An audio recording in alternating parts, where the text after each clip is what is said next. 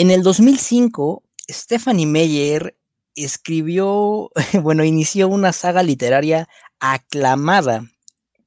Te guste o no, fue aclamada por el público, fue aclamada por el mundo, vendió como no tienes idea.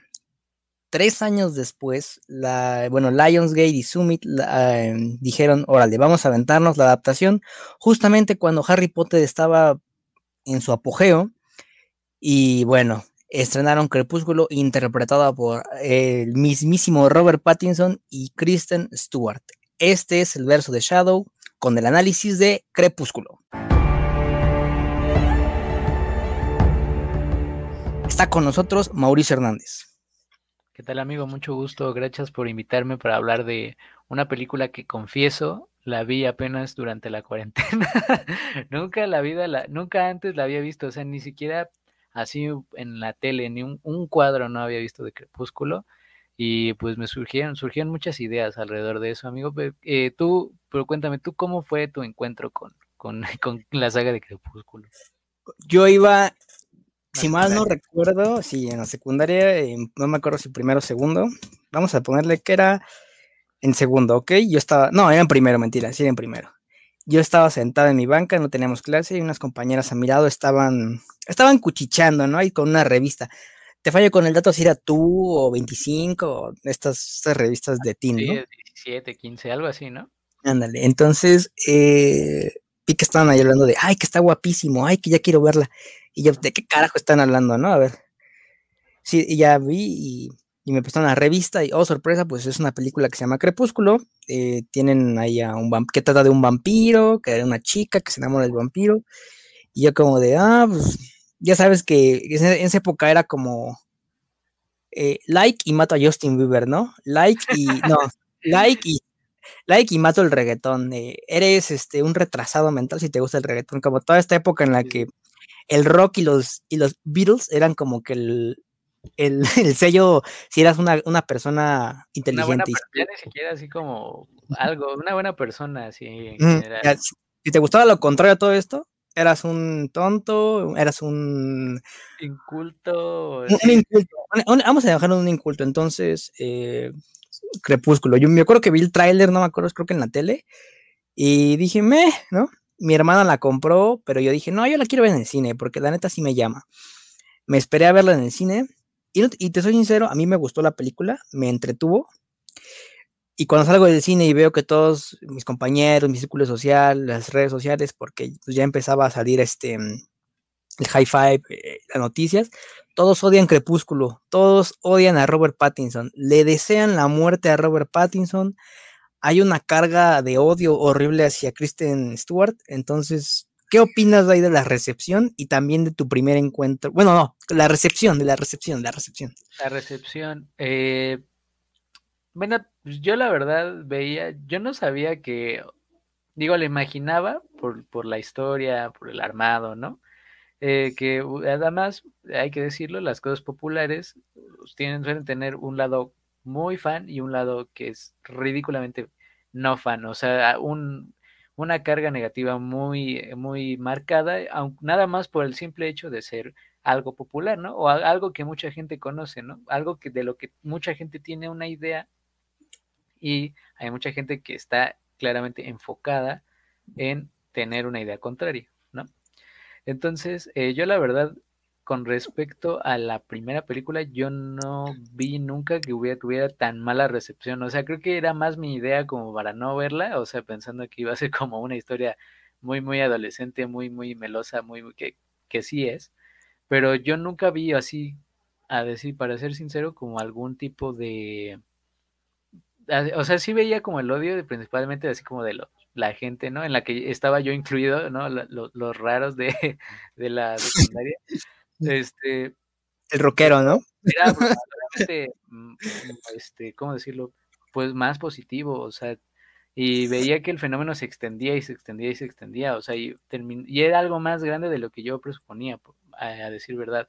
O sea, eh, ya viendo el impacto y, todas las cosas que ahora, digo, tiene que ver la nostalgia y la edad que tenemos ahora, que todo el mundo habla bien de Crepúsculo, pero yo en ese momento yo recuerdo que no era algo tan alejado, pero no sé si Sí, esa fue porque era mi experiencia nada más, pero como ves tú, no, la verdad no me acuerdo mucho. Fíjate que conmigo sí, este, sí, luego, luego el, el odio estaba marcado. Si mencionabas a Robert Pattinson en tu oración, era porque, una, eres hombre y lo estás odiando automáticamente, o si lo amas es porque eres mujer. Así se reducía en ese tipo de comentarios en aquel entonces, ¿no? Ahora eres gay. Ah, precisamente cuando todavía este tipo de pensamiento retrógrada era, era como el estándar para la población, ¿no? Y era horrible porque yo no podía decir que me había gustado la película, porque ¿de, qué me iban a tachar? De gay, de tonto, de inculto, de un montón de adjetivos negativos, pues para cuando básicamente estabas criticando gustos ajenos, ¿no? Y es curioso porque este yo, yo tampoco le puedo decir a mis amigas, ay, es que me gustó Crepúsculo, ¿no? Porque también, de cierta manera, yo reprimía esta, estos gustos para y decir, no, es que, ¿qué creen? También me gustó Crepúsculo. Y eran varias de mis amigas, varias de, mi círculo ahí social. Yo no podía, ¿no? Era como, simplemente, me, oye que decían y me volteaba, ¿no? Y ahora, eh, con, con Pattinson, este cuate, se, yo, yo no me acuerdo, obviamente era del Cáliz de Fuego, y pero ya, se le, perdimos de vista unos años y ya fue cuando digo que fue todo, todo este odio, todo esto de cada vez que decían Pattinson era como, ah, el vampiro que brilla, ¿no? El vampiro que brilla, el vampiro que brilla. Y yo te apuesto que muchas las personas que criticaban a este actor, que critican a este actor porque a la fecha lo siguen criticando, ni siquiera han visto la primera película, porque es precisamente la moda de andar odiando, la moda de, de andar diciendo, ay, como, escucha Justin Bieber, pues eres un tonto, ¿no? Pues eres un idiota, ¿no? Cuando hoy en día, pues ya la cosa es bien diferente, ¿no? Ya es como de te puede gustar lo que sea y no tienes que, andar ahí criticando. Pero a ver, tú dime ya, ya entrando en ámbitos de la película, ¿cómo ves esta como trama de el romance adolescente? Porque todavía no son grandes, todavía no son grandes. No, Según este, Robert Pattinson tiene como 300 años, ¿no? O sea, el personaje es tiene, tiene, más de mil, tiene más de mil. no es cierto, no, tiene un, más de 100, más de 100. porque más de 100 tiene. Entonces, es, ahí son como ya planteamientos que, que se les va, ¿no? O sea, de decir, güey, pues este güey tiene 100 años y anda buscando una chava de 17. Pero, pero o sea, entiendo, o sea, el contexto, ¿no? Digamos, eso ya es como fijarse demasiado. Entonces, eh, digo, es el máximo romance adolescente que hay, ¿no? O sea, así como fue Vaselina en ese momento, pues aquí es Crepúsculo para nuestra generación, eh, porque es algo pues plenamente irreal, o sea, la idea, y yo creo que también tiene que ver mucho con las ideas de cómo se concebían las relaciones en ese momento, obviamente que alguien te busque desesperadamente y que te mire de esa desesperadamente y que sienta como esa conexión, una especie de deseo muy extraño, que eso eh, imprimía como una especie también de aspiración y de deseo en principalmente eh, las mujeres adolescentes de esa época, ¿no? Porque el público sí era predominantemente femenino, que había eh, hombres como a ti que te gustaba también, pues era algo, o quien, y había quien no lo admitía, ¿no? O sea, que no podía admitirlo por la presión social. Entonces yo creo que eso responde mucho también en la época en la que fue escrito, definitivamente.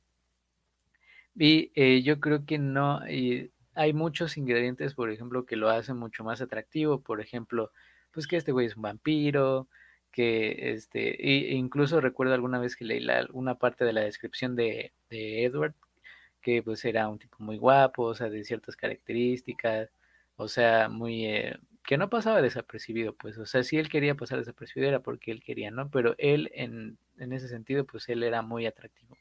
Entonces, obviamente, eh, ya a la forma de adjetivarlo en una película, pues tenían que buscar elementos que eh, al menos encajaran en esos moldes, porque sabemos que no todas las adaptaciones de un libro responden necesariamente a lo que se planteó para después en la película.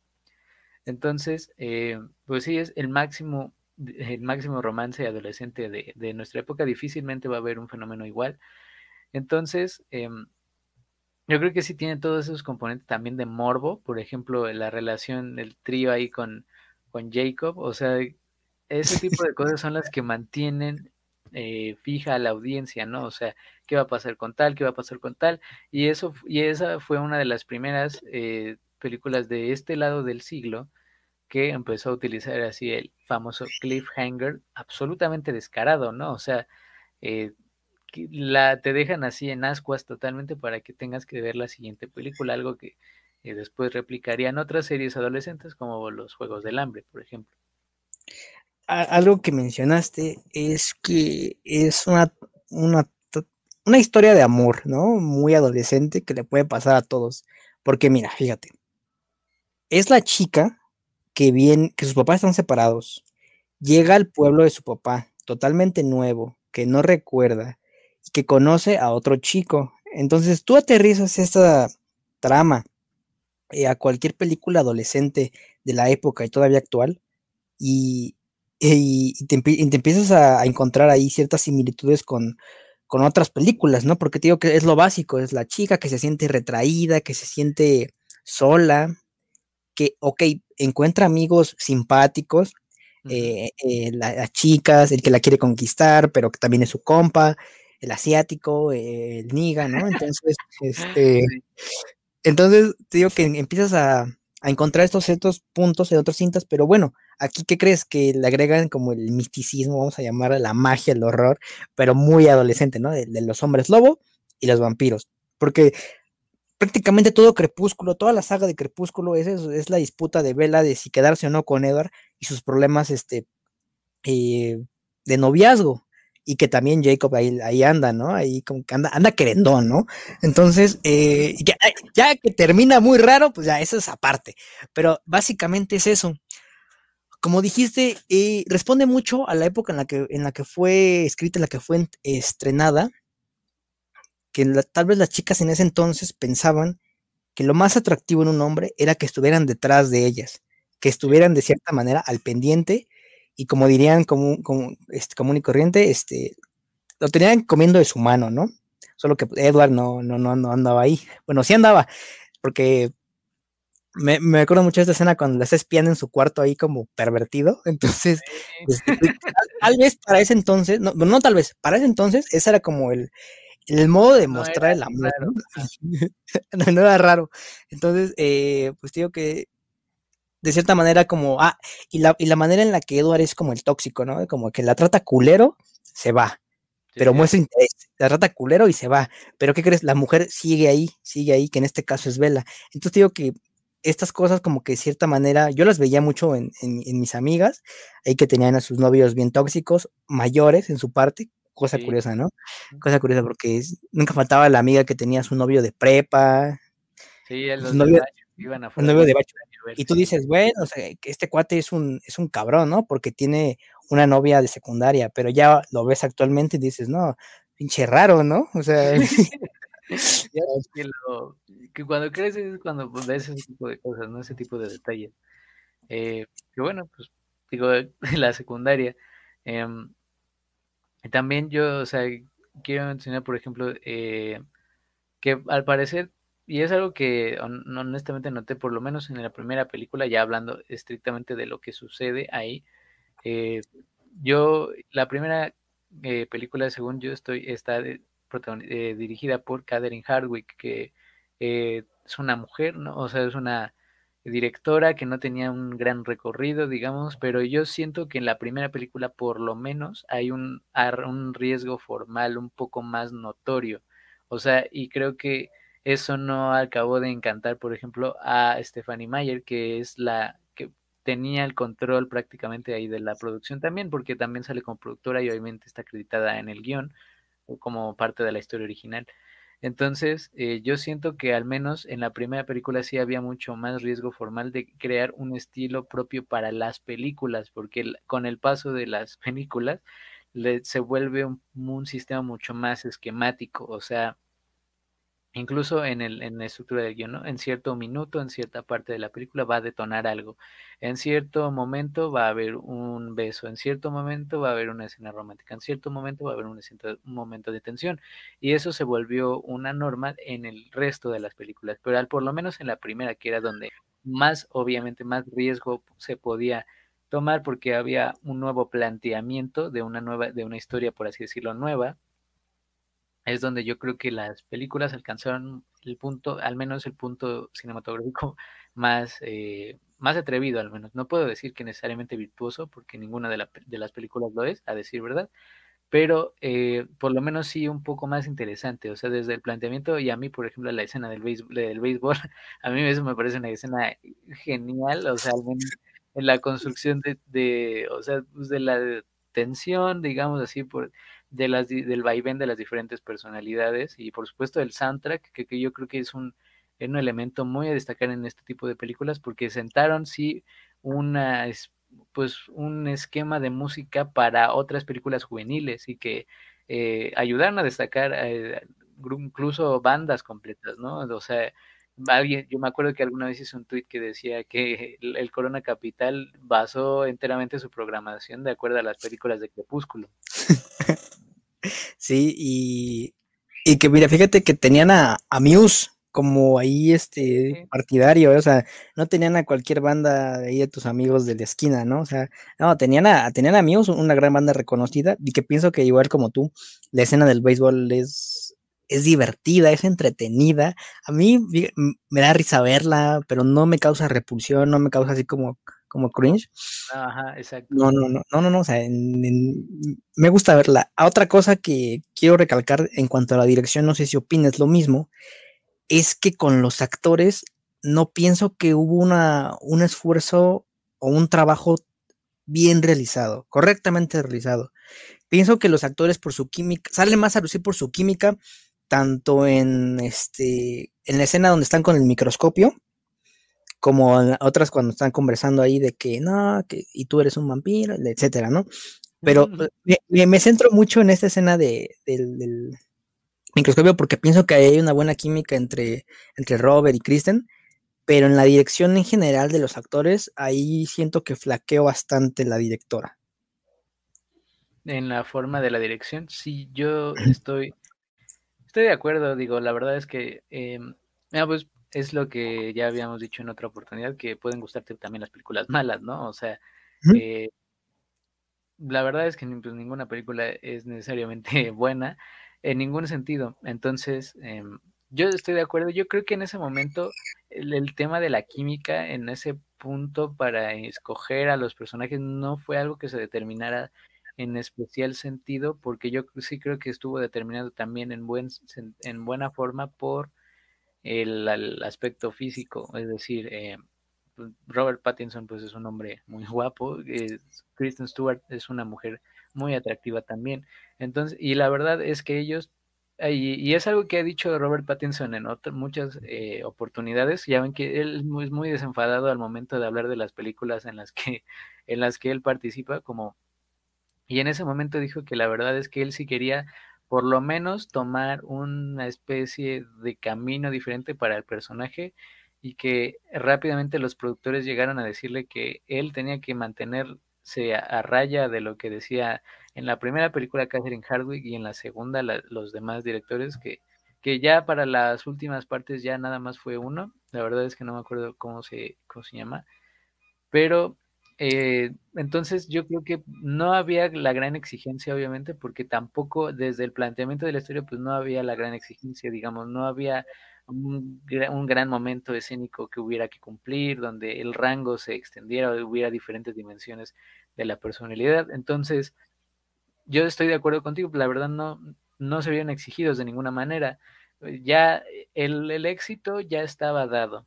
Entonces, desde que la primera al menos funcionó como para llamar la atención para unas siguientes pues, ocasiones, pues ya lo, lo, lo de menos era como, como actuaran, la verdad.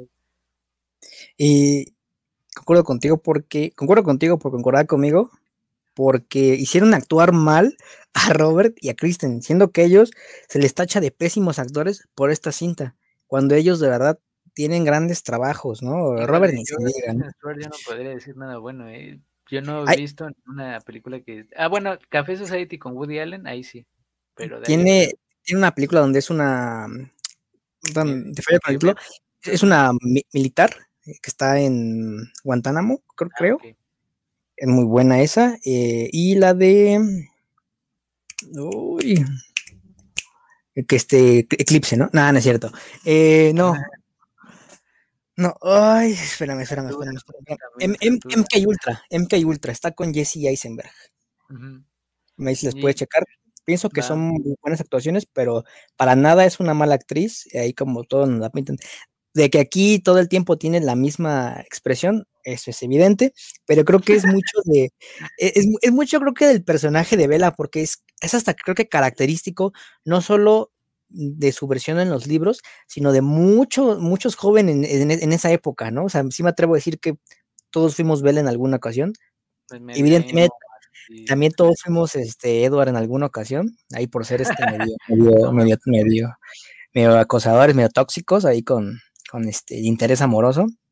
Entonces, eh, pues sí pienso que representa mucho a, a lo que alguna vez nosotros fuimos y que muchos reniegan haber sido. Eh, ¿Qué opinas ya hablando como de, los, de, los, villanos, los villanos ahí como los, otros, los otros vampiros? Fíjate, lo de los otros vampiros, o sea, la, dinámica en la primera película, te digo, yo, creo que es la mejor, la primera película. Eh, al menos era interesante, o sea, veías que esa sociedad de vampiros planteada con diferentes eh, deseos, con diferentes aspiraciones, diferentes características, ¿no? El villano como elegante, algo así como el Doctor Doom, por así decirlo, de los de los vampiros. Entonces, eh, a mí esa dinámica al principio la verdad es que me había gustado y, y plantearlos así como seres eh, omnipresentes, viejos, con que pues tenían mucha injerencia en, al menos en sus territorios y demás. Eh, yo creo que al menos eso era interesante, porque honestamente lo de los, la dinámica de los lobos nunca le terminé de cachar mucho. O sea, eso que los lobos no eran precisamente villanos, pero sí eran como una parte incómoda para los protagonistas, que eran los vampiros. Entonces, esa dinámica de los lobos a mí honestamente a mí nunca me acabó de, de gustar porque no le veía mucho sentido. Entonces, no sé cómo lo ves tú, amigo. Creo que los lobos va mucho eh, de la mano con, obviamente siempre hemos sabido que los lobos y los vampiros, bueno, hombres lobo y vampiros han estado en disputa, ¿no? Eso es, obviamente lo hemos visto en varias películas. Van Helsing creo que es el ejemplo más cercano que tengo ahorita, pero creo que sirve mucho que el interés, el otro interés amoroso de Bella, que es Jacob, eh, sea casualmente un hombre lobo para hacer como un contrapeso con el vampiro que es Edward respecto a, los, los, efectos especiales, ahí como que cuando, cuando saltan, cuando van, van rápido, ¿qué, ¿qué opinas ahí? ¿Han envejecido ah, bien? ¿Han envejecido? Impresionante, ¿no?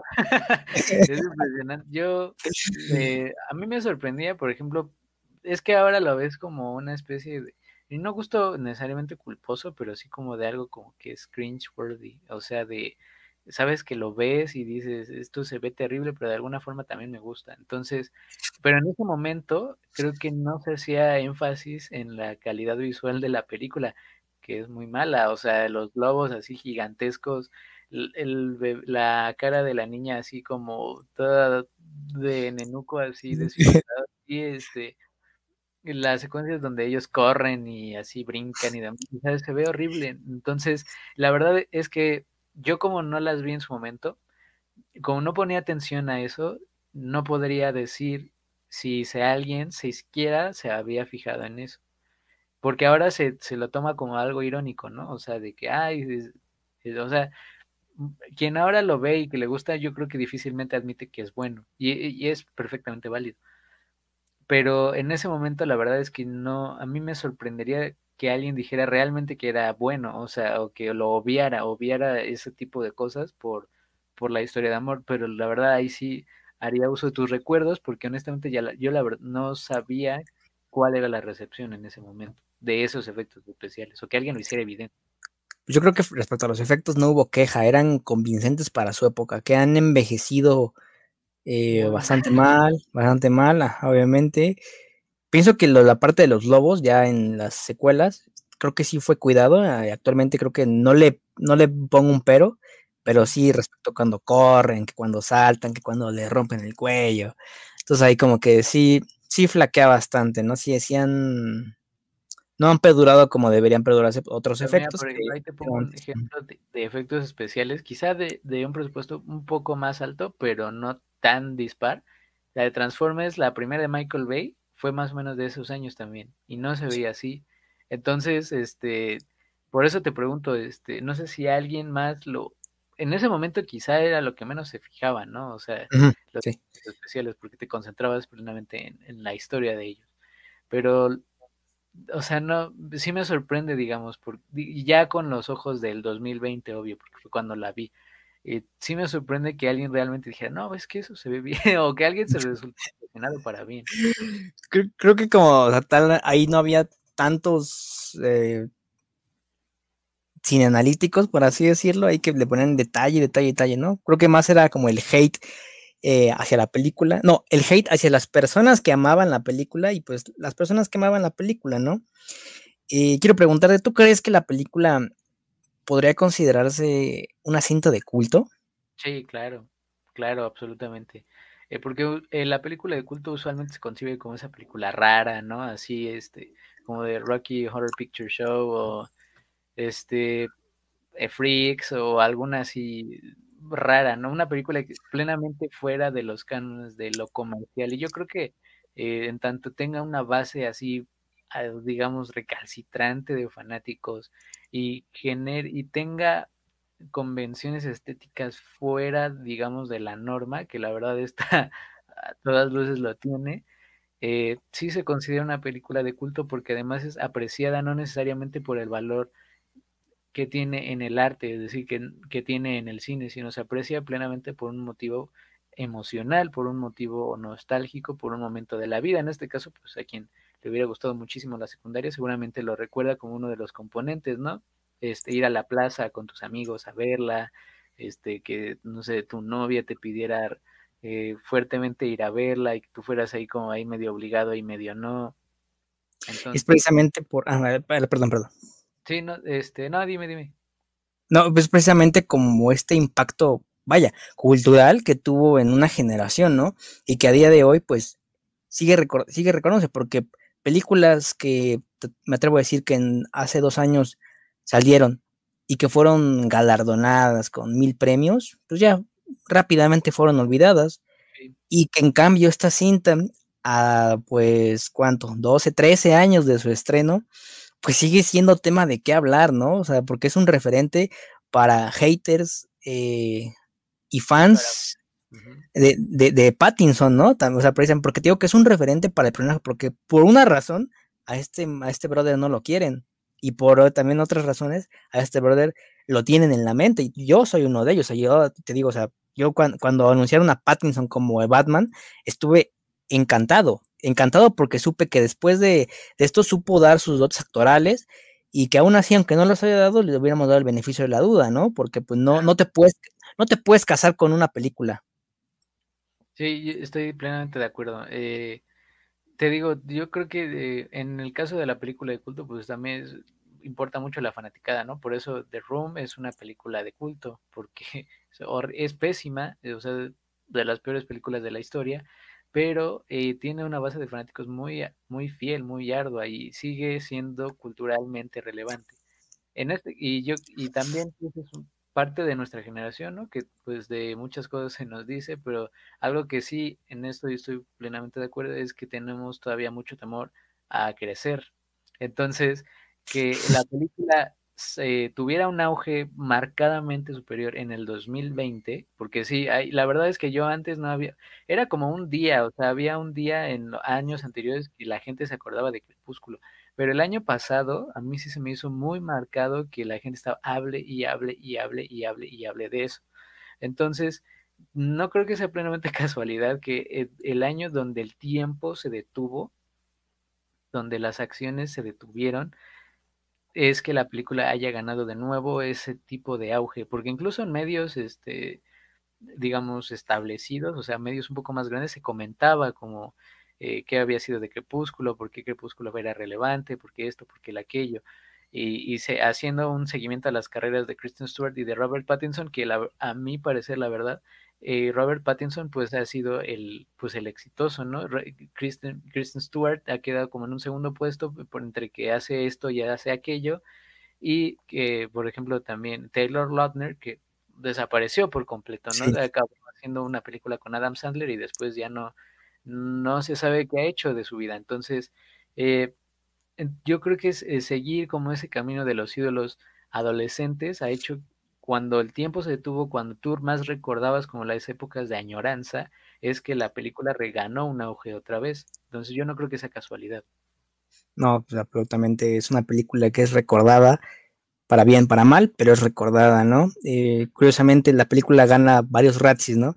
Tanto a peor actor, actriz, película. Entonces, a pesar de esto, la, cinta es, es recordada, es siendo a debate, se sigue odiando, se sigue amando, pero sobre todo se sigue hablando. Y es, y es lo que me interesa mucho esta cinta. Ya independientemente si a ti te gusta, si al otro no le gusta, si el otro quiere decir que le gusta, pero por la presión social no quiere, así como me pasó a mí, pues ya es cosa diferente, pero pues la película se sigue hablando y algo que con lo que quiera cerrar Crepúsculo de... de, A ver, yo te hago una pregunta, por mm, ¿cuál crees que es la y cuál crees que es la peor? La mejor es este, sí, concuerdo contigo que es Crepúsculo la primera, y la peor, no lo sé, pienso que es Eclipse, pero porque, no sé, solo la vi una vez, o sea, no me importó tanto y solo la vi una vez que es cuando matan a Victoria. Ah, sí, sí, sí. Yo creo que la mejor es la primera, sí, y la peor es la cuarta, la de Amanecer 1.